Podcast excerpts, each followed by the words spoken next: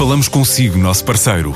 No mundo dos negócios, a transação de imóveis, equipamentos industriais, arte e navios é garantida pela experiência de profissionais, com solidez, rigor e isenção.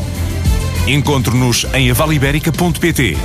A Vale Ibérica, porque é de leilões que estamos a falar. Já foi considerada a melhor empresa para trabalhar em Portugal e quer expandir-se para novos mercados.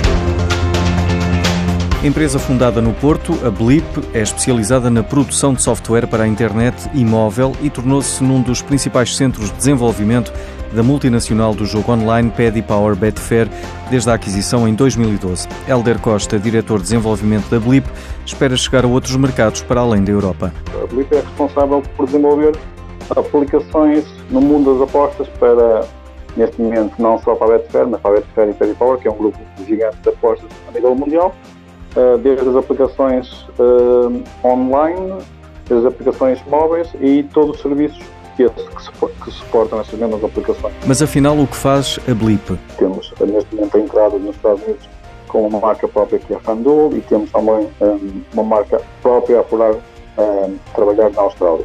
O objetivo da, da Blip é cada vez mais crescer, não só dentro da Paddy Power Betfair como marcas, mas também dentro da Paddy Power Betfair como grupo, ou seja, para além do mercado uh, europeu. Na empresa trabalham cerca de 300 pessoas, a maioria engenheiros, e toda a produção é para exportar. A Blip é para o empresário e fundador da EasyPay, Sebastião Lencastre, um caso de sucesso que deve servir de exemplo a outras empresas. Há empresas portuguesas que me continuam a surpreender pela positiva e a seguir aquela máxima muito simples de que para se ter sucesso basta fazer bem feito. A Blip é para todos nós um exemplo a seguir. Não só pela capacidade extraordinária de conseguirem competir num dos mercados de tecnologias de informação mais exigentes, o dos jogos, como ainda pela visão humanitária que têm no negócio e na forma como mimam os seus colaboradores.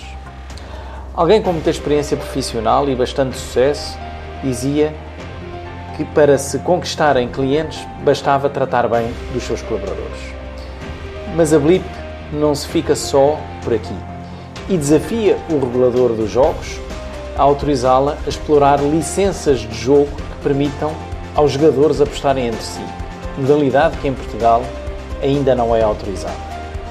Vamos ficar atentos e ver as cenas dos próximos capítulos, mas eu peço uma coisa: não desistam dos vossos sonhos. E três startups estrangeiras vão desenvolver os seus negócios ligados ao turismo em Portugal. A Freebird Club da Irlanda, a eBot da Alemanha e a Pruvo de Israel vão receber um investimento de 300 mil euros para desenvolverem as suas soluções e vão ter ao seu dispor instalações do Centro de Inovação do Turismo na Covilhã.